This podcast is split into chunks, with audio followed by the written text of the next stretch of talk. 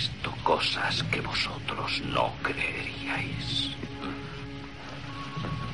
Atacar naves en llamas más allá de Orión. He visto rayos de brillar en la oscuridad cerca de la puerta de Tannhauser. Todos esos momentos se perderán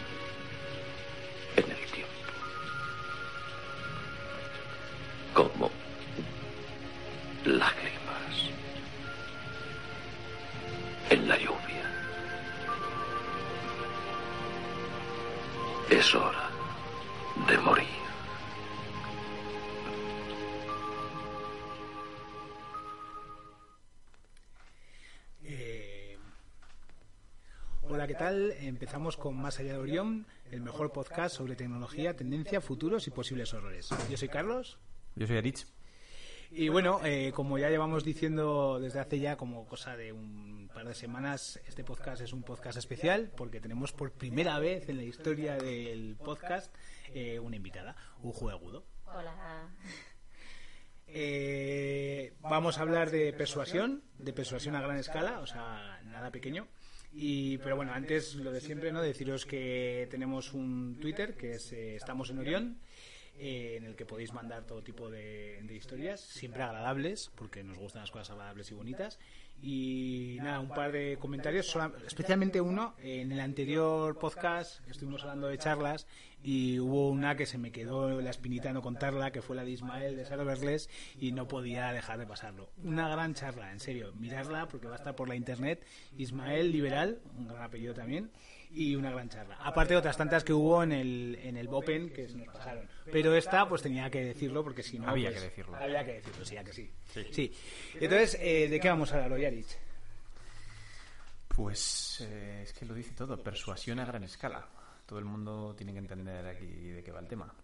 Bueno, eh, salió también de una de las charlas que hicimos en el Open, hicimos un juego y yo, y como es un tema súper interesante, que además eh, últimamente eh, yo creo que se está hablando más y se va a seguir hablando más. Eh, entonces, pero bueno, mm, la gente estará un poco perdida, pero hablar más de qué, qué es la persuasión a gran escala. Así que yo creo que nos podemos zambullir directamente en el tema. Sí, ¿no? sí, sí. O sea, lo que está claro es que de repente ha sido abrir como, como este pozo y de repente, no sé, igual es el típico rollo este que dicen, ¿no? Que ahora todos son los clavos para este martillo, ¿no? Pero no, no. ¿Ah, sí?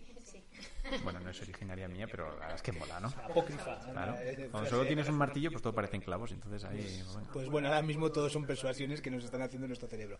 Y porque es un tema que nos dejó muy flipados y sobre todo cuando se habló en la charla y demás vimos que tenía mucha enjundia, dijimos, hostia, este podría ser un tema para tratarlo en el podcast y Ujue pues le ha metido mucha caña al asunto y entonces pues cuéntanos. Eh, entiendo que va a ser un podcast simple, fácil, ¿no? Con... Sí, sencillito. Sí, ¿no? Persuasión a gran escala. Igual dejamos lo de la gran escala para después y empezamos por la persuasión. Sí. Eh, sí, porque conecta, como dice Carlos, con muchas cosas y conforme hemos ido eh, metiéndonos en el tema, vemos que todavía tiene más conexiones de las que igual esperábamos y al menos hoy nos gustaría dar algunas pinceladas por ahí, por a gran escala, por economía de la atención o incluso inteligencias artificiales y su ética, ¿no? Vamos a ver cómo, cómo lo recorremos, ¿vale?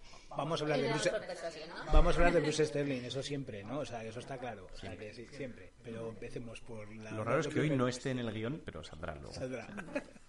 Bueno, en psicología eh, al final se entiende que persuasión sería, bueno, tiene como, no voy a entrar en la definición exacta, ¿no? pero sería algo así como tratar de mover a alguien a, a que realice un comportamiento. ¿no?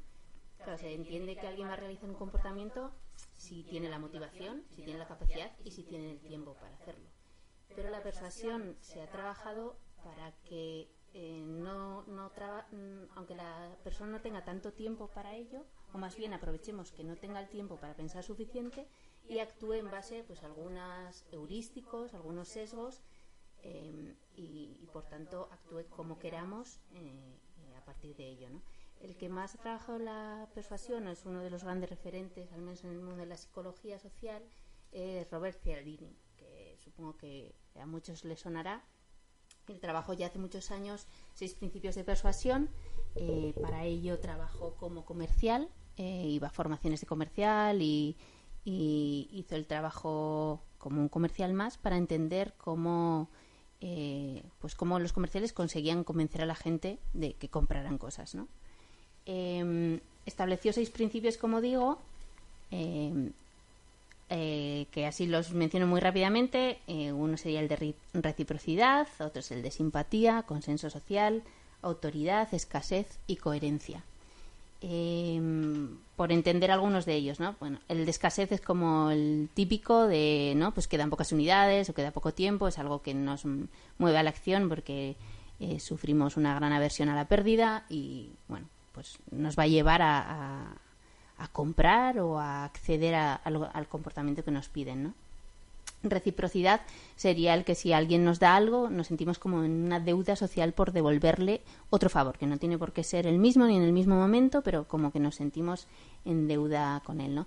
Ahí eh, Cialdini y otros autores eh, que tienen un libro que se llama Sí, no sé si conoceréis, han, reúnen un poco casos diferentes sobre, sobre estos principios de reciprocidad, eh, o sea, de persuasión y otros cuantos eh, estrategias de persuasión.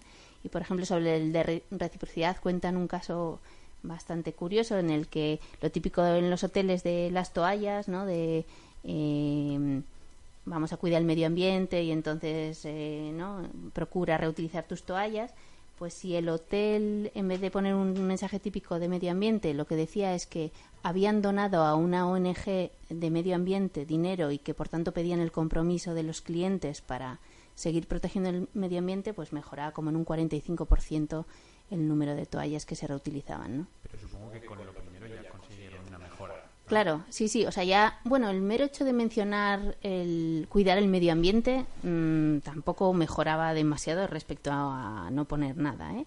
Pero. Yo creo que inicialmente no, a todos nos sorprendió eso de, no, por mejorar el medio ambiente reutiliza las toallas del día anterior y tal. Y eso, yo creo que eso. ¿no? Sí, lo que pasa que puede ser que ya de por sí, no digas, hombre, tienen cierto propósito, ¿no? Pero no sé si es un poco como los bancos cuando te dicen no te voy a enviar correo postal porque así no eh, protegemos al medio ambiente bueno y te ahorras una pasta ambas cosas no eh, cuando sabes que hay un conflicto de interés pues no sé hasta qué punto eh, te convence. Hicieron también otro experimento en el mismo hotel en el que decían que mm, la ponían distintos carteles en el que decían si las toallas se reutilizaban o no no si el resto de clientes reutilizaban las toallas o no eh, cuando decía que la gran mayoría lo hacía, como un 26% de los clientes reutilizaban sus toallas. Si además decían que era una gran mayoría que estaba en esta habitación, eh, pues todavía eh, se aumentaba y, pasábamos como un 33%. Eh, esto aplicaría otro de los principios, en vez del de reciprocidad, iría más al consenso social, ¿no? Si entendemos que la mayoría está haciendo un comportamiento, pues consideramos que es mejor eh, eh, sigue una norma y que hay que respetarla y que a todos nos irá mejor, ¿vale? Em, sobre el principio de simpatía, pues bueno, viene a ser que la gente que es parecida a nosotros nos gusta más, simplemente. Han comprobado hasta que si alguien imita nuestros gestos, eh, pues nos va a convencer más en una negociación, por ejemplo, que si eh, actúa no a su aire. Qué cantidad de eh, trucos, ¿eh? Nos estamos enterando ahora de que han utilizado con nosotros muchas veces. sí, con seguramente. Con vosotros, conmigo no. Contigo no.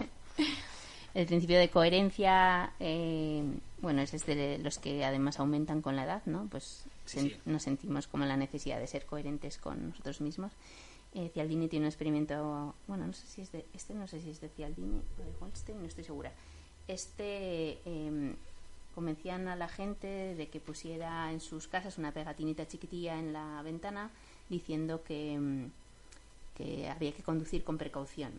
Aquellos que accedían a poner la pegatina luego eran mucho más proclives a que eh, les colocaran un cartel en mitad de su jardín de un metro por dos metros diciendo lo mismo unas semanas después, ¿no? El hecho de que tú accedas a algo pequeño luego hace que te sientas en la necesidad de ser coherente con ese compromiso que de repente crees que has adquirido, que es yo estoy comprometido con que la gente conduzca con cuidado y entonces eh, es más fácil que te convenza. A mí en ese me engañan fijo. Seguro. ¿no? de ser coherente, buah, O sea, yo caigo, o sea, ¿sabes? si está algún oyente que quiera persuadirme, que utilice ese. O sea, el de la amabilidad también, ¿eh? Pero el de la coherencia. Pero, tío, ¿no vas a ser coherente con tus principios? Y pum, y acabo de comprarme, yo qué sé.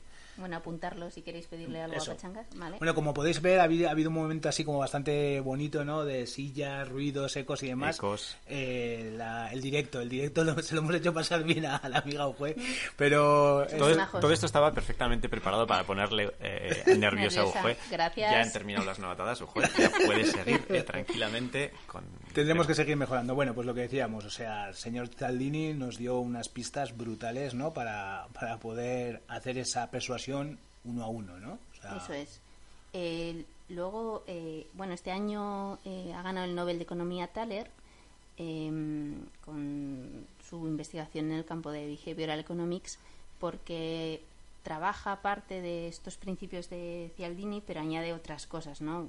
Eh, no solo estos principios son los que nos hacen que nos comportemos de, ¿no? Em, de forma persua- per- persuadida, bueno, Sí.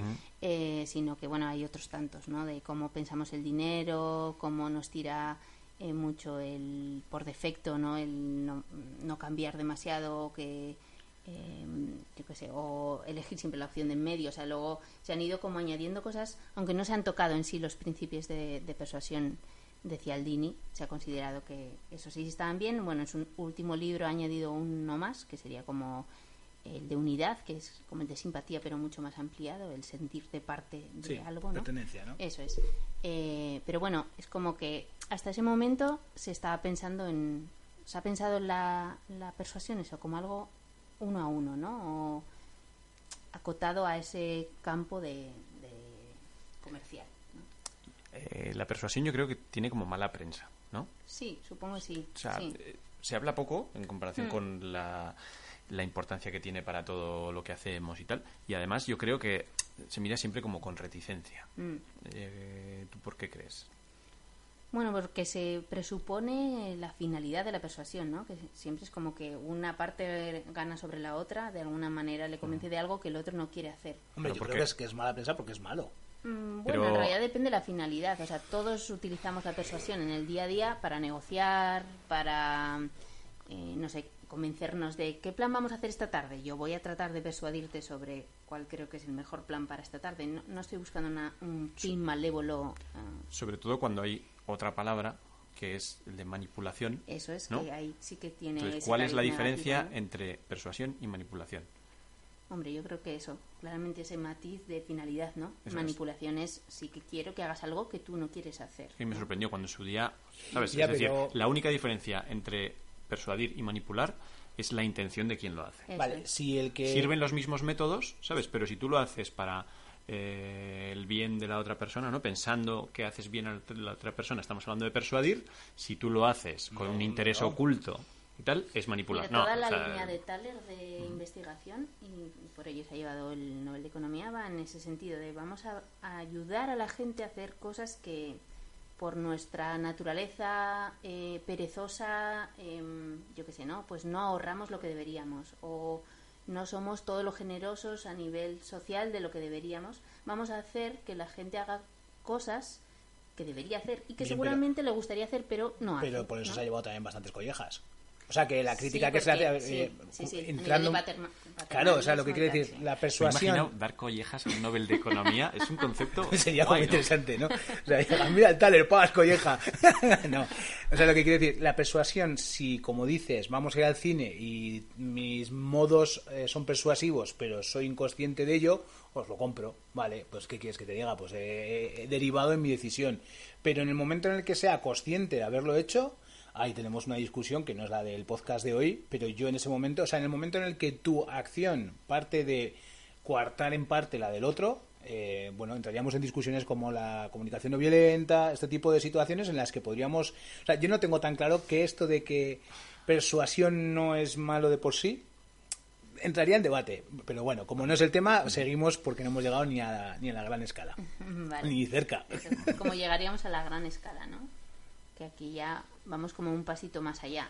Eh, eh, lo que se asociamos igual la persuasión a gran escala como que eh, se va a cambiar el comportamiento de muchas, muchas personas como eh, de una vez, ¿no? Como muy a lo grande. Y en realidad la persuasión a gran escala está trabajando como cambios de comportamiento pequeñitos, que se convierten en mini comportamientos, mini cambios de comportamiento que vamos haciendo, que vamos interiorizando y que no nos vamos dando cuenta, ¿no? Y que la suma de esos mini comportamientos está haciendo que cambie a nivel social incluso el comportamiento de muchísimas personas, ¿no? Si, me dejas por dar un poco de contexto, entiendo que Cialdini habla de, oye, cómo persuadir, y él, si no me equivoco, era como comercial y tal, aunque da también clases en la universidad y tal. Eh, pero, oye, si tienes que persuadir a otra persona en el uno a uno, pues, ¿qué cosas funcionan? ¿Qué teoría hay detrás? ¿no? Vale. El tema es que, claro, cuando puedes intentar llevar eh, esas técnicas de persuasión no solo a una persona, sino decir, oye, pues como eh, estamos como en una plataforma eh, y aquí no hay una persona, sino que hay miles o millones y tal, ¿no? Pues eh, ese es el intento de traspasar esas cosas que funcionan, eh, porque al final son personas y la relación, en este caso con los ordenadores, los teléfonos o lo que sea, también es como de uno a uno, pero esos trucos cómo se pueden llevar a, pues a esa gran escala, a ese gran número. ¿no? Eso es, sí. Bueno, aclarar que Cialdini en sí escribió su primer libro como para avisar a la gente de, oye, que es que estas técnicas están, yo no me las he inventado. Yo solo las uso, ¿no? ¿no? no, no, más bien eh, ¿no? que se sepa, ¿no? Pero aquí siempre suele pasar, ¿no? Que se avisa de cosas y normalmente el que lo recoge es justo mm, del que tratabas de, proteger a la gente, ¿no? Eh, bueno, lo recogerán todos, lo que pasa es que, que lo recoja uno tiene unas consecuencias y si tiene otro, pues tiene otras consecuencias. entonces lo que vienes a decir es que no se hace una modificación de esas conductas a lo grande, sino lo que se está buscando es como reducirlo ¿no? en pequeños hábitos, ¿no? en pequeños eh, conductas pequeñitas y poco a poco. ¿no? no sé si habéis pensado en qué mini persuasiones nos hacen cada día. ¿no? Pues eh, hay mini persuasiones en nuestra interacción, por ejemplo, digital, ¿no? De, eh, mira, no sé quién te ha tagueado en esta foto, ¿no? Entras. Eh, o... Sí, yo tengo, yo tengo, perdona, yo tengo una que es mítica porque la habéis comentado antes y, caigo siempre, es la de LinkedIn. O sea, no entro en LinkedIn más que cuando me dicen, te han invitado, que el otro día estuve haciendo una reflexión y te ha invitado un escayolista de Mutilva. ¿Qué necesidad tiene un escayolista a, invitar a que participe en su red? Eh, no sé, pues ya está, le dije que sí. Y entonces en ese momento te dice, puedes eh, invitar a otros tantos. Y de repente me di cuenta como invitando a tres o cuatro más y dije, eso es, ¿no? ese es el hábito, ¿no? Sí, yo creo que eso es donde nos damos cuenta y cada uno de vosotros también hace la reflexión, ¿no? Cuando le damos a ese correo de decir, te han tagado una foto, ¿sabes? Entrar simplemente a revisarlo. Y dices, total, van a ser 10 segundos, ¿vale? Y de repente despertamos de un sueño en el que hemos pasado los últimos 30 minutos y decir, ¿qué mierda ha pasado estos 30 últimos minutos? Si había entrado para revisar el tagueo de una foto que me iba a llevar 10 segundos, me lo había prometido a mí mismo. Hemos pasado un poco de esa idea del persuasor como el comercial que te vende algo a una plataforma que no coge y te está eh, vendiendo o quiere conseguir algo como a lo grande, ¿no? O sea, yo que sé, imaginaros una aplicación que eh, su finalidad es que te desestreses, ¿no? Eh, no va a coger y no sé cómo decirte, va a intentar persuadirte para que te desestreses, no funcionaría así. Que te desestreses, que te desestreses ya. Lo que va a hacer es tratar de introducir en tu rutina mini comportamientos que te van a parecer eh, que a nivel de capacidad son muy fáciles, vas a tener la motivación para hacerlos porque, entre otras cosas, te van a parecer muy sencillos y entonces, bueno, van más o menos alineados con tus intereses y van a tener una especie de disparador que está ahí jugando un poco con esos principios de Cialdini, ¿no? O buscan aprobación social como en el caso de LinkedIn, o no. Entonces, eh, esa aplicación, pues eso, no va a buscar desestresarte así, sin más, sino igual, por ejemplo, te propondrá pues que hagas 20 segundos al día de estiramientos. Eso es, no te va a decir. muy chiquitito. No te va a decir, ¿me prestas 30 minutos, los próximos 30 minutos de tu tiempo? Porque de todos los días, porque encima si no, no te vas a desestresar. Yo hoy, por ejemplo, en, hilándolo con esto, eh, los de YouTube, o sea, lo, que ahora mismo hay una crítica muy gorda, ¿no? De que está funcionando muy mal el feed y que ya no sabes lo que ves y demás. Yo que soy consumidor así asiduo de YouTube, me he fijado que primero el feed mío cada vez es más. menos me gusta menos y que apenas me notifican de a gente que sigo y lo que sí que me notifican siempre, siempre es cuando alguien está haciendo un directo. Y entonces es como... Eh, ese cambio de hábito de que yo entraba, iba a mi feed y veía todo lo que había yo decidido seguir, de repente ha dejado de funcionar de la manera que funcionaba antes, pero ellos ya están todo el rato como llamándome a la atención de decir, eh, el, al que tú sigues, ahora está haciendo un directo, ¿no? Y que yo creo que encima lo están copiando de Instagram, que es donde más fino lo están haciendo con los stories, con los directos, o sea, empieza a haber como tal cantidad de elementos que eso, que por un lado llama la atención, pero por otro lado también hacen lo que has dicho tú, ¿no? De repente dices, ¿qué os llevo 20 minutos viendo a chicas fitness y a señores que hacen cosas en la cocina en el Instagram? ¿No? Pues para, para, mí lo grave, aunque aquí ya igual pasamos a las conclusiones que van a ser al final, pero aquí como hay falta de estructura y tal, es eh, el, el pensar... Tú, ¿eh? Sí, sí. No, no, yo estoy aquí rompiendo todo, pero sé que nuestros oyentes es lo que necesitan no ir ahora mismo. Es eh, pensar que eso que dices tú, oye, de repente me están saliendo más directos y tal, es fruto pues, de, la, casualidad, o que las cosas son así. No, las cosas son así en YouTube, en Facebook, en Twitter y tal, porque una serie de ingenieros eh, que están pensando continuamente en cómo captar nuestra atención, ¿sabes?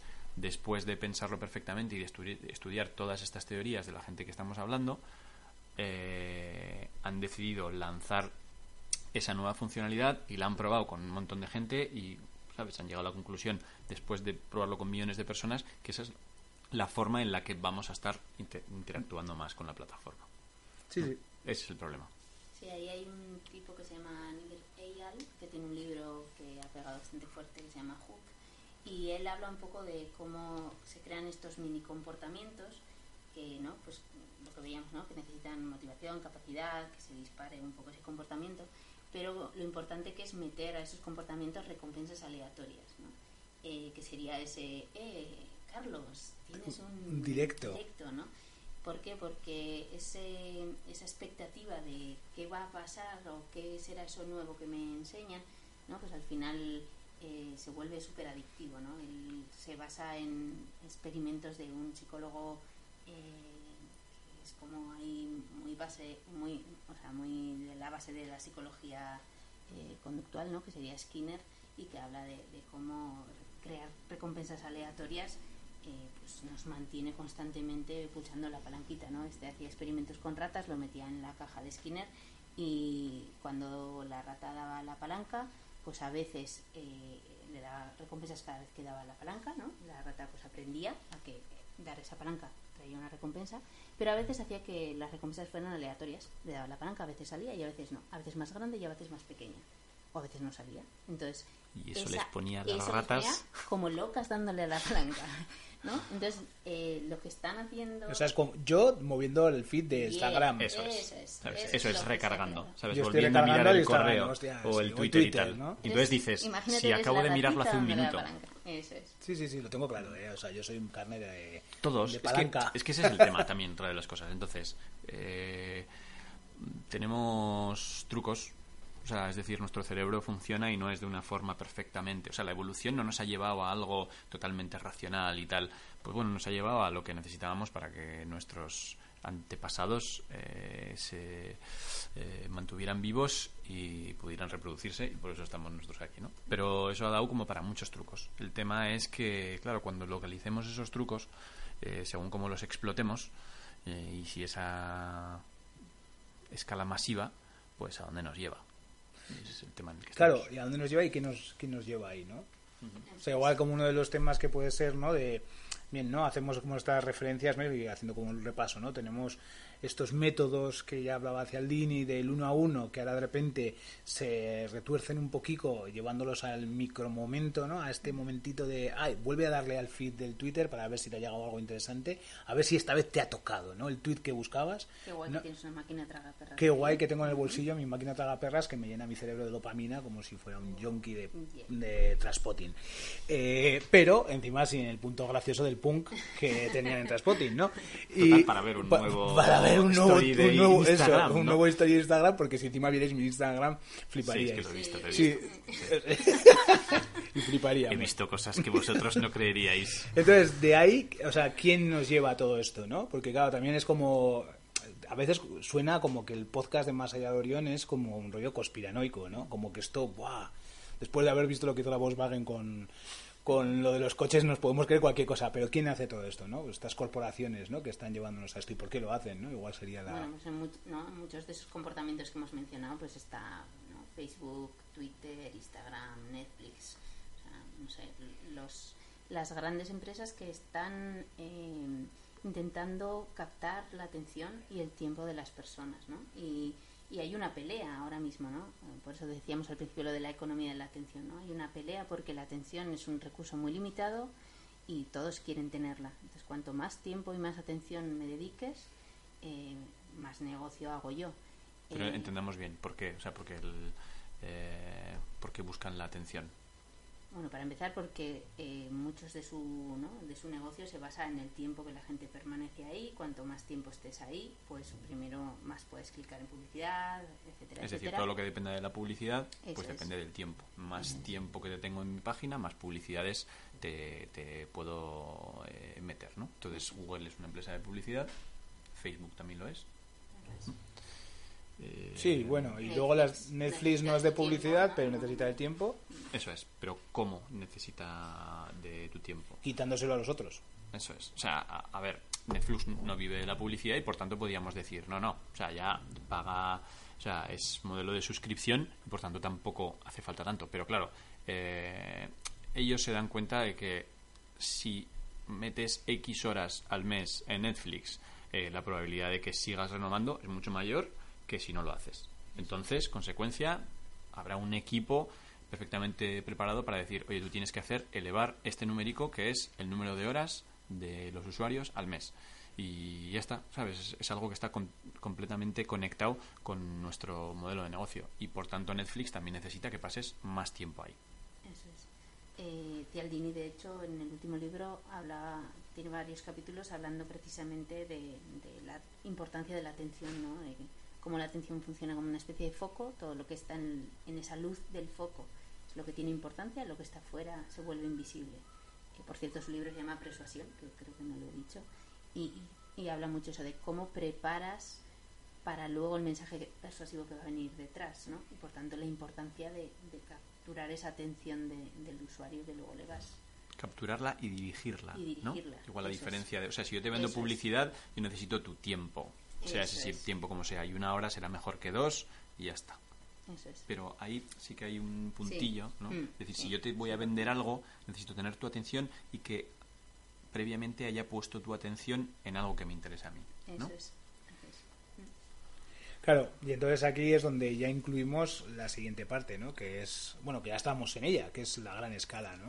O sea, de alguna manera eh, todo esto nos deriva en que hasta ahora eh, eh, estábamos diciendo cómo habían sido estos métodos individuales casi los que los que nos habían como condicionado a una acción que igual no queríamos y de repente con estos mini hábitos sí que estamos como llegando al mismo lugar, ¿no? A igual estar en un sitio en el que, bueno, pues lo que digo yo, ¿eh? yo hay muchos días que me he estado mirando Instagram y decía que, ¿por qué llevo aquí cinco minutos o diez si no me interesa realmente lo que estaba viendo, uno ¿no? de los puntos que me parece ahí precisamente muy peligroso es eso, que es como muy inconsciente. Claro. O sea, tú en realidad no, no, de, no decides que vas a pasar los, ul- los próximos 45 minutos ahí. O sea, decides con mucho que vas a pulsar este botón. Ay, pero que esos y son a 10 veces segundos. ni siquiera lo decides porque... Sí, sí, sí, que encima es automático. ¿no? Sí, es como, bueno, como siempre que me llega un mail de LinkedIn, ¿no? Miro a ver quién me ha añadido y o le añado, pues es que no, no me planteo cuánto tiempo se va a derivar esto, ¿no? A mí una de las cosas que me parece pues muy peligrosa es que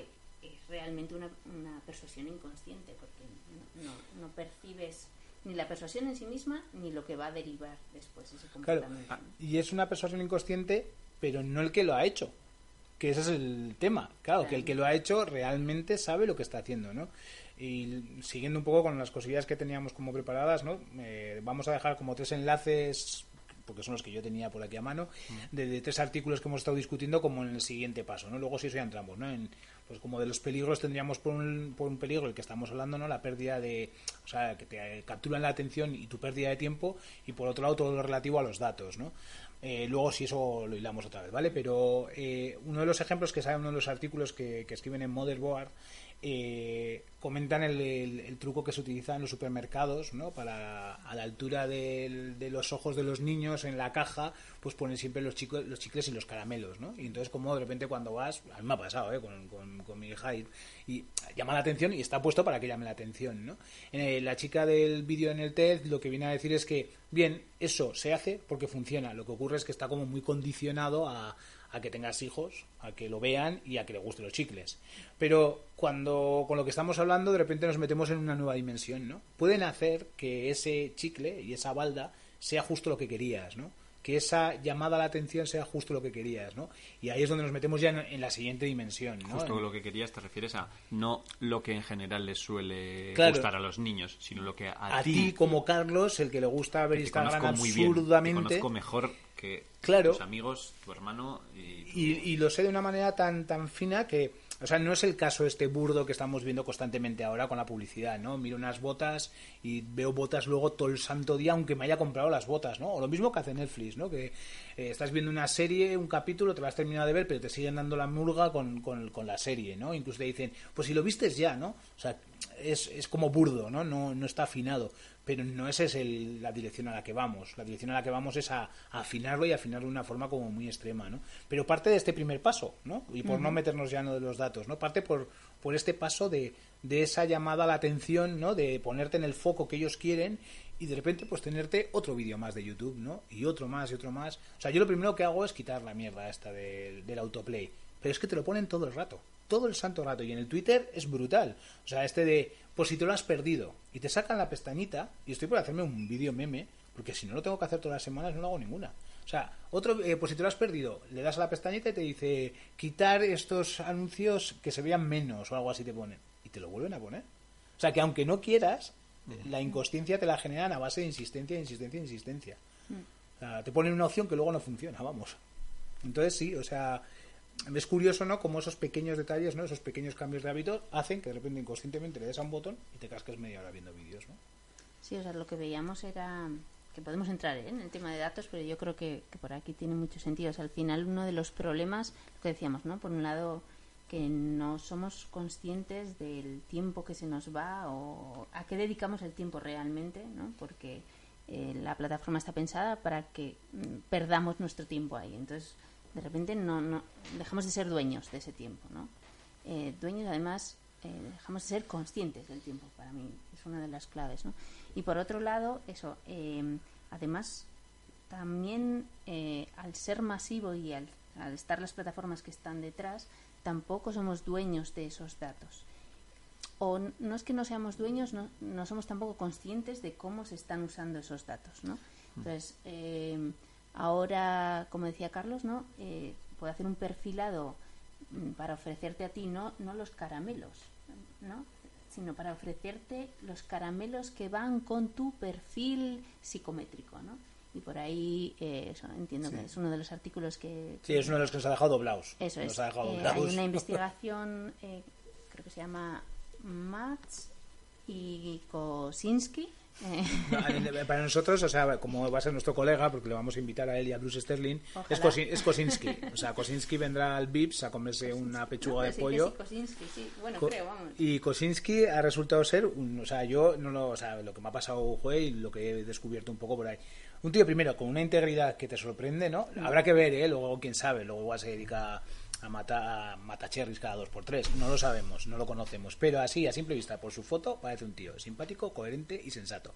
Esto es mi Pues el principio de persuasión de simpatía, pero... Puede ir por la foto pero- que ha elegido, eso no lo sabemos. Por la No, foto que han elegido y En el el- nombre que han elegido una- decir que es el autor de ese, que puede no ser ese Claro, tío, y encima en una revista que es, Carlos, que es. Motherboard, en un artículo que es de Vice, que esa peña ya es loca y cualquiera sabe dónde ha salido. Bueno, dicho lo cual, lo cierto es que el planteamiento de este señor es muy, muy interesante, ¿no? O sea, la investigación que ha hecho y, y cómo se está aplicando es como para un podcast casi entero, ¿no? Entonces, bueno, eh, señor Ujo, ¿eh?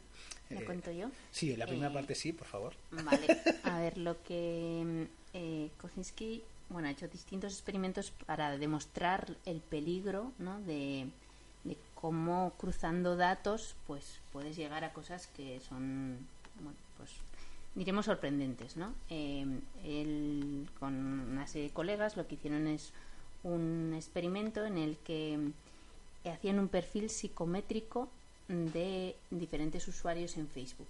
Lo que hacían es, eh, en base a, hay como cinco categorías de, o cinco rasgos de personalidad, ¿no? Los cinco grandes, eh, les llaman algo así. Sí, sí, sí, de- ¿no? de Big Five. Eh, Eso es. Entonces es pues apertura, conciencia, extroversión, amabilidad y neuroticismo. Bueno, Sí, si eres es neurótico, neurótico, o no, ¿no? Bueno, todos somos neuróticos, ¿no? Eso pero es, cuando... ¿en qué nivel, No. no? Eso es. ¿Un 100 o un 20? Eso. Vale, entonces con esto eh, resulta que, bueno, uno de sus colegas, que se llama David, no recuerdo, eh, No, Gran apellido, ¿eh? Sí. eh, David, sí, ¿no? recuerdo. No recuerdo. ¿Será eh, mexicano? Creo que seré capaz de- Ah, creo que también tiene un apellido así, Stilwell, así como fácil. Eh, bueno, este eh, ya creo que era durante su. Sí, su, tesis, sí, su tesis ¿no? en sí, cuando va a Eh, Stanford, ¿no? Bueno, pues hizo así como un pequeño experimento, ¿no? Crearon como unas encuestas de, de, de estos eh, Cuatro, cinco perfiles. cinco perfiles y la colgaron en Facebook, ¿no? Con idea de que... bueno, sí, creo que está- Sí, o sea, en la- es- real- sí, en lo que Facebook, sí, buscaban sí. era así, ¿no? Eso, que pues- su- saber cuál es tu perfil, ¿no? De los Eso cinco. es. Ellos pensaban pues que lo iban a rellenar sus X amigos, ¿no? En plan, venga, pues rellena y como premio a que tú rellenes esta mini encuesta, pues te voy a decir qué tipo de persona eres, ¿no? Pues y cuál es tu, cuáles son tus niveles en estos cinco rasgos.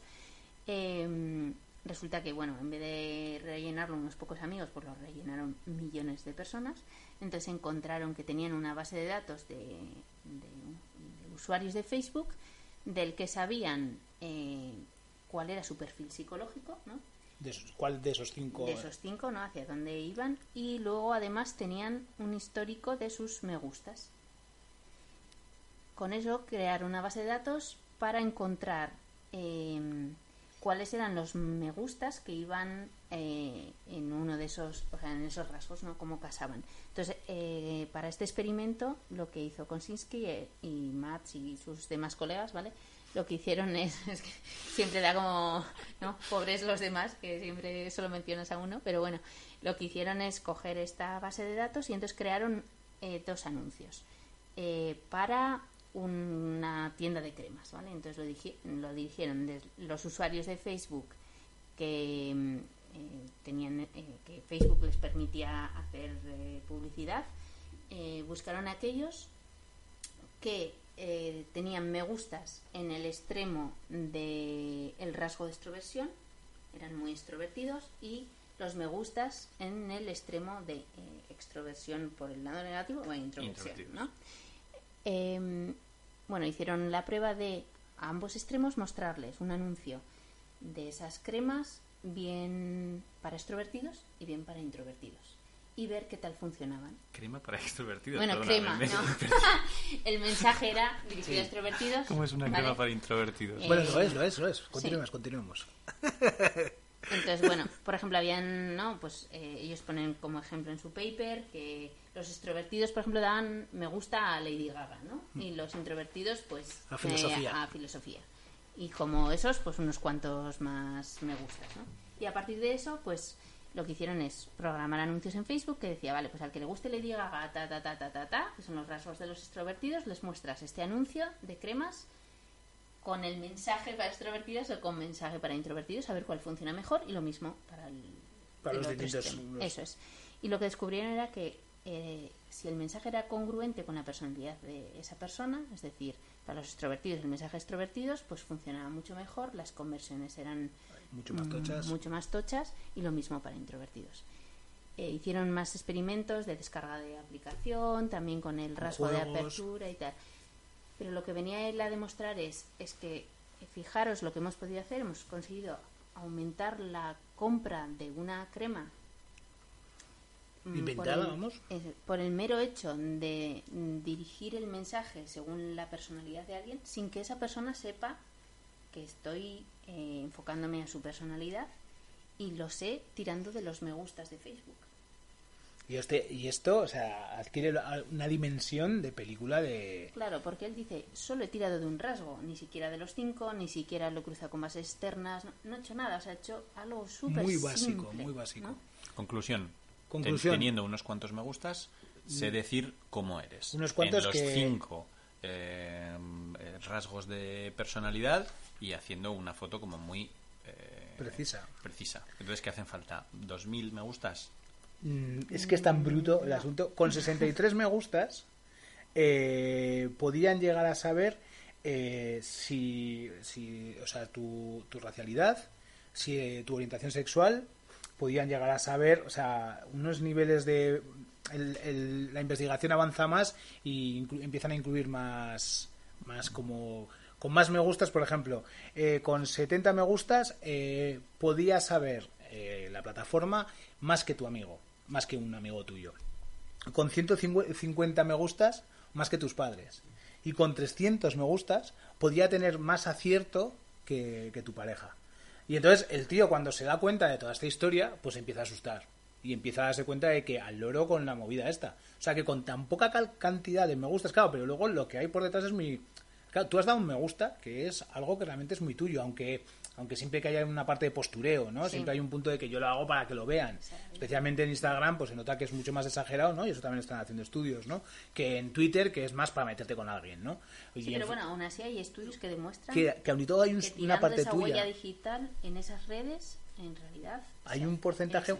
Entonces, de, de esto, o sea, empiezas a hilar y empiezas a ver distintos artículos y acabas descubriendo cómo esta investigación está siendo ahora eh, la piedra angular de todo un modelo de negocio que está siendo explotado especialmente por una empresa que parece como una película sacada de, de la película más cyberpunk del mundo, ¿no? Se llama Cambridge Analytics. Hay un ser que, que- que le ves las fotos y da directamente miedo, ¿no? O sea, señor repeinado. Da simpatía. ¿no? No da ninguna simpatía. O sea, este es como. Además, tiene un apellido que es Nix. O sea, y es como. Pero pintaza de chungo, pero muy sobrado, ¿eh? Entonces, a este tío ya se le ha vinculado con un par de, de acontecimientos históricos, como eh, las elecciones de un senador en Estados Unidos. Pensaba y que ibas a decir la llegada de extraterrestres o algo así, lo estabas pidiendo. Oh, hostia, un eh, pues, nuclear, no- no el te accidente creas, eh. nuclear de Fukushima y no sé qué, ¿no? Es como Pues un supervillano. Eso es lo que no sabemos, pero lo que sí que se sabe es que hay como todo un entramado empresarial en torno a, a esta especie de como de previo que hace Kosinski con su investigación, ¿no? Que se asocia a esta empresa que se llama Cambridge Analytics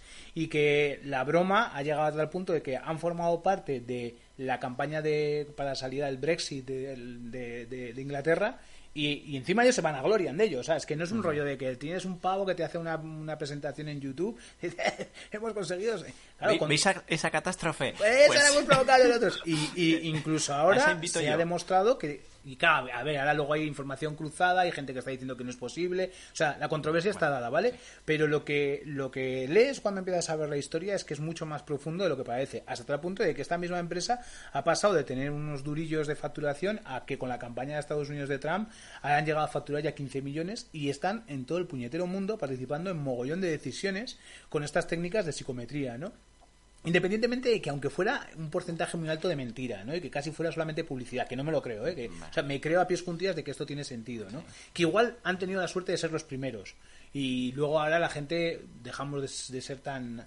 eh, yo qué sé, ¿no? Pues nos, nos, nos- nos engañan menos, ¿no? O sea, yo creo que ahí Es el- muy duro, el ¿eh? punto es, bueno, que podría ser, ¿no? Que se han hecho más bombo del que realmente eh, hay detrás. Mm, Yo creo que la investigación de Kosinski por lo menos demuestra que se puede hacer algo con muy poquito y que ya eso ya crea cierta... Y luego que no creo que el peligro aquí no, no es tanto si se puede llegar a perfilar realmente a una persona, sino si alguien que es el que toma las decisiones eh, va a fiarse de esos datos. eh, ¿Toma las decisiones dónde? por ejemplo, en Estados Unidos desde hace por lo menos 17 años eh, se utiliza un índice de criminalidad o em, como de riesgo de criminalidad, ¿no? Entonces, a todos aquellos que se detienen en algunos estados de Estados Unidos se le asigna un índice de criminalidad que se basa, nadie sabe en qué, ¿vale? En los datos de una empresa que ha vendido esos sistemas a, a esos estados y con ello se decide, pues, qué riesgo tiene esta persona de volver a delinquir. Eh, hay una, eh, una entidad periodística independiente que se llama ProPublica que ha denunciado que ese algoritmo, eh, por ejemplo, está sesgado porque es racista. ¿no? Los negros por defecto tienen un índice de criminalidad mayor que los blancos. Claro, ahí dices, ya, pues es que, claro, pues no será muy preciso. Es que el problema no es si lo es o no es, sino que hay jueces en esos estados que están usando ese índice que en principio decían que iba a ser solo para decidir, bueno, solo, entre comillas, para decidir la política de libertad condicional de esas personas, lo están usando para decidir cuál es la fianza que les ponen, cuál es la pena que les ponen, ¿sí? Y eso va a determinar la vida de unas personas que ni siquiera saben de dónde tira ese, ese dato, de dónde ha salido ese índice. hablando con algún amigo, yo creo que después que hicimos el podcast de, del episodio de Black Mirror, el de, el de Caída en Picado y tal, decía, bueno, ahora existe un, también hay un índice, una puntuación crediticia o algo así, o sea que se comparte entre todos y también pues es depende como de muchos factores y tal, pero condiciona mucho la vida de las personas. Te dan o no tarjeta de crédito o te, permiten hacer préstamos y tal. Entonces, sí, claro, este, salía también lo del Estado chino que también está haciendo una especie de, de superíndice personal. índice único y tal. Hablábamos antes preparando un poco esto, eh, Palantir, la empresa está así como oscura, mm. americana, que entre otras cosas, pues se dedica a hacer big data masivo, pues para la protección de, pues para la seguridad nacional y demás. Eh, también en uno de estos artículos comentaban cómo eh, eh, han generado un modelo basado en lo que investigaban en Irak y en Siria, especialmente en Irak, de tal manera que podían hacer predicción de cuáles eran las zonas posibles de conflicto, ¿no? Entonces, la cosa es que ese modelo, y ahí yo creo que es un poco donde estaba sentando, ¿no? O sea, el problema no es que yo te dé el modelo o te dé el índice en el caso de, este índice del que hablabas. El problema está en cómo se usa, ¿no?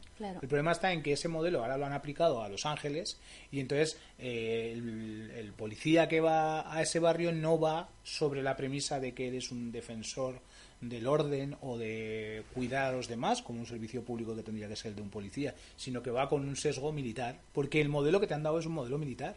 Entonces, cambia mucho, ¿no? Cambia mucho eh, para qué se, están se pueden aplicar estos perfilados o esta captura de datos. Y yo creo que ahí es donde está un poco como lo hemos hablado, yo creo, muchas veces en este podcast, ¿no? Nos estamos acercando a un abismo y una tú ponías tú la metáfora del coche mm. que va a toda velocidad y va, de bota, tira, tumba abierta, ¿no? Entonces, Pisa el acelerador. El Kosinski con la investigación lo que hace es lo que ha dicho Ujue, o sea, eh, con muy pocos datos y con un perfilado que encima es de, cinco rasgos, o sea que... solo usa uno, de hecho. Solo usa... y con eso consiguen llegar a tener una identificación casi eh, muy a medida de lo que de lo que ocurre no otro de los artículos que pondremos el, enlace es un videotez y, y, la chica que da el vídeo que es brutal o sea es un vídeo de estos de mm. obligado cumplimiento. O sea aparte de comentar que las distopías no van a ser ni Terminator ni Orwell sino que va a ser todo un sistema de venta de, de banners. Facebook. Facebook. La distopía va a ser cómo te condicionan para darle a la publicidad de turno eh, no es tan trivial, porque resulta que la publicidad que se generó en Facebook en las elecciones de Trump, eh, o sea, es que Trump eh, hizo 150.000 variantes del mismo anuncio para atinar al máximo a sus posibles votantes y lo más importante, no votantes. Sí, el otro día, ¿no? Creo que lo ponían ahí, ¿no? No es que Trump sea incoherente, ¿no? Que decíamos antes de los principios de coherencia, sino que es que necesita dar mensajes para todos esos 150.000 anuncios, ¿no? Claro, y, encima conseguir la siguiente vuelta, que era la de que muchos no votaran. Claro, cuando eh, en otra investigación que sale que dependiendo del tipo de mensaje que construyes, o sea, perdón, dependiendo del tipo de anuncio que construyes, consigues mayor índice o menor, solamente por cómo lo has construido en base a esos perfilados, puedes hacer que aumente un 200.000 usos ese, ese, ese, ese anuncio, ¿no? que es uno de los artículos que salen. Claro, las elecciones americanas se ganaron por 100.000 votos. O sea, con conseguir que 100.000 personas le, llames la atención por un anuncio bien perfilado. O sea, a ver, no tampoco es cuestión de ponernos aquí en plan súper. Sí, pero, yo creo que muchas veces, o sea, parece que eh, nos da miedo pues que algún momento llegue una inteligencia artificial que nos supere a todos y tal, pero yo creo que, o sea, eh, lo grave es que hemos construido la mayor máquina de persuasión de las personas y tal eh, que está conectada a los cerebros directamente de 1.500 millones de personas, eh, que eso ya es bastante grave, pero luego está a la venta por unos cuantos céntimos por anuncio, ¿sabes? Entonces viene cualquiera... Por eso los americanos se llevaban las, las manos a la cabeza porque dice, es que encima, joder, o sea, nos la han comprado los rusos, o sea, en plan, coño, somos tontos, o sea, hemos hecho esta super máquina y tal, y encima... La utilizan los rusos, Los rusos, tío, por unos pocos millones de dólares... Eh, eh, Manipulas. Nos, nos han trucado aquí las elecciones, ¿no? Sí, es, eh, o sea, yo creo que bueno, que es un tema brutal, ¿no? Es decir, o sea, es un tema que, que da para mucho juego y lo hemos hecho así como muy como muy rápido y como, como no hemos entrado en el detalle, ¿no? Que igual se podría entrar en el detalle de bastantes cosillas, ¿no? Pero, pero lo que sí que está claro es que cuando en algunos de esos detalles eh, los aíslas un poco, de repente empiezas a ver un sentido de lo que estás haciendo, ¿no? Que yo creo que igual si esto para esto vale el podcast, pues ni tan mal, ¿no? O sea, a mí me ha hecho reflexionar en cómo uso, por ejemplo, Instagram, ¿no? O sea, hemos dicho aquí, yo he quitado las notificaciones del móvil, por cierto, no me llega ni un WhatsApp. Sí, yo no me he enterado de vuestros Twitter. Eso. O sea que. Pero si en esto es también no- nos marcamos como ese punto de decir, bueno, ¿cuál es el uso que hacemos de la tecnología? ¿no? Yo creo que es como, bueno, pues podría ser un, un Sí, punto. ¿no? a ver, o sea, después de estas reflexiones y de que empezamos a mirar estas cosas, yo creo que a todos nos cambia y dices, uy, o sea, esto que estaba haciendo hasta ahora y me llega una notificación y de repente, ¿sabes? Yo no lo he elegido, pero me paso 15 minutos mirando el móvil y tal, esto realmente es bueno, ¿sabes? Tiene sentido. Sobre todo lo elegido, ¿no? puedo cambiarlo de Ahí alguna forma, ¿sabes? Es la vida que quiero. Un día de Tristan Harris y, Sí. y, eh, No sé si lo llegamos a decir, pero es una de las grandes referencias. Vale. Tristan Harris estuvo, bueno, después de que su startup en Google, eh, le dieron un, eh, un título, ¿no? De, Sí, eticista del Sí. diseño y tal y cual, pero en realidad él no hacía nada. Bueno, se salió y tiene una iniciativa que llama Time Well Spent, o sea, tiempo bien empleado. Y bueno, es una referencia muy buena y un tío que dice las cosas como muy bien y aglutina muchos de esos mensajes y las charlas que tiene también en TED y lo que va diciendo es un tío como muy interesante. Sí, este un poco advierte eso de no si no somos conscientes de, de dónde se nos va el tiempo, eh, al final nos estamos acostumbrando a vivir una realidad que no es la realidad, ¿no? Que es la de nuestros teléfonos. Entonces ya no- es como que no soportamos, eh, pues eso, esperar en una cola, tener cinco minutos de, de, eh, aburrimiento. eh, yo me fijo mucho ahora en cualquier reunión, ¿no? A nada que cae un momento la tensión de la reunión y hay alguien sacando su móvil, ¿no? Entonces, nos estamos acostumbrando a irnos a una realidad paralela en cualquier momento en que la realidad actual nos parece aburrida. Y eso crea un ciclo de retroalimentación. Cada vez la realidad nos parecerá más aburrida y estaremos más en nuestro móvil. Si somos conscientes de ello y lo Pues- hemos decidido como tal, Y si lo es para nosotros, para los niños, para los niños. adolescentes. Eso es. Sin entrar en una discusión así como de estas catastrofistas, que no es el caso. O sea, que No, quiero no, decir no, que es los más- niños tendrán su realidad y tendrán que vivirla como la vivan, ¿no? Los adolescentes, los niños y adolescentes, ¿no? Pero lo que sí que es cierto es que como esto va tan rápido y como hay decisiones como estas que determinan tanto el día a día, pues claro, si no hacemos un mínimo de reflexión, pues nos encontramos con que sí que es, no solo hay una manipulación a gran escala, sino que encima es un campo de batalla brutal. Y el cual, por otro lado, también es apasionante. Hay quiere decir que desde nuestro lado también lo vemos como decir, ¡buah, qué movida! ¿no? A ver cómo puedo yo, no sé, participar de alguna manera en, primero en entenderlo, que no es fácil, ¿no? Como lo hemos intentado con el Machine Learning o las IAS y demás, pero también ahora con esto, ¿no? ¿Cómo se aplica esto? Yo nunca me habría imaginado que toda esta pelea del Machine Learning se estaba aplicando a, por ejemplo, este perfilado tan básico de, de, de, de- de- de personas, ¿no? Hostia, y ahí yo creo que está, yo creo que es como el siguiente, o sea que es, bueno, nuestro, el motivo de nuestro podcast, ¿no? Eso es, una vez más. Una vez más. Me, quedo pillado con una cosa. O sea, con 300 me gustas ya saben más que tu pareja, ¿no? O tu mujer. Claro, según Y- cómo y- uses el Facebook, claro. y, y pone con cuántos me gustas saben más de ti que tú mismo. Y me Pues- imagino que por el orden que están dando, si son 70, En ese 150, momento tendremos un problema. ¿eh? 70, 150, 300. Yo, a lo loco, 600. me voy a poner 1000, porque soy así. ¿Vale? Con 1000 me gustas, o Saben sea, más de mí que yo saben más mismo, que ti, ¿no? de tu pasado y de tu futuro. Eso es, no, no, del futuro. Y plan, de pasado, porque de pasado también. Bueno, ahí ya nos metimos en otro tema, pero para mí ese sí que es el mayor peligro porque en ese momento ya nuestras decisiones se condicionarán a lo que alguien me diga que sería mejor que decidiera. Mm, Yo más bien me lo imagino en plan, va, eso a mí no me pasaría. Y entonces que te venga Google y te diga, sí te pasaría. Sí, nos va a pasar. Yo sé que sí Nos te va a pasar pasaría. fijo. Sí, pues es un tema del próximo, un próximo podcast. Podremos tratar de cómo realmente acabaremos. Eh, yo creo que hasta aquí, ¿no? Sí, Es- nos nos- vemos yo creo que dentro de tres semanas. ¿Qué tal la experiencia, fue? Muy bien, muchas Bien. gracias, muy agradecida de la experiencia, sí. Oye, que sepáis que para mí es un lujo, ¿eh? Hablar con Sí. vosotros dos, tenemos, y tenemos a nuestro público que ha estado muy silencioso hoy, el amigo Ferki y el amigo Ismael. Lo, de, lo del peloteo Ismael ha sido previo, ¿eh? estaba escrito, ¿vale? Y luego lo del ruido, pues intentaremos mejorarlo. Nuestra técnica ah, nos ha fallado un poquillo el doble micrófono, pero lo, lo conseguiremos. Pues nada, eh, hoy no vamos a hacer el juego de la música, porque no nos salió muy bien la otra vez. Eh, nos vemos en 15 días, Sí, tres semanas. tres semanas. Eh, en, un aleato- en un aleatorio entre 15 y 3 semanas, ¿vale? Un Cuidado, random 2. cuidado con vuestros móviles y vuestras plataformas de persuasión masiva. Estad muy atentos. Recordad que la heroína la lleváis en vuestro móvil. Un saludo. Venga, adiós.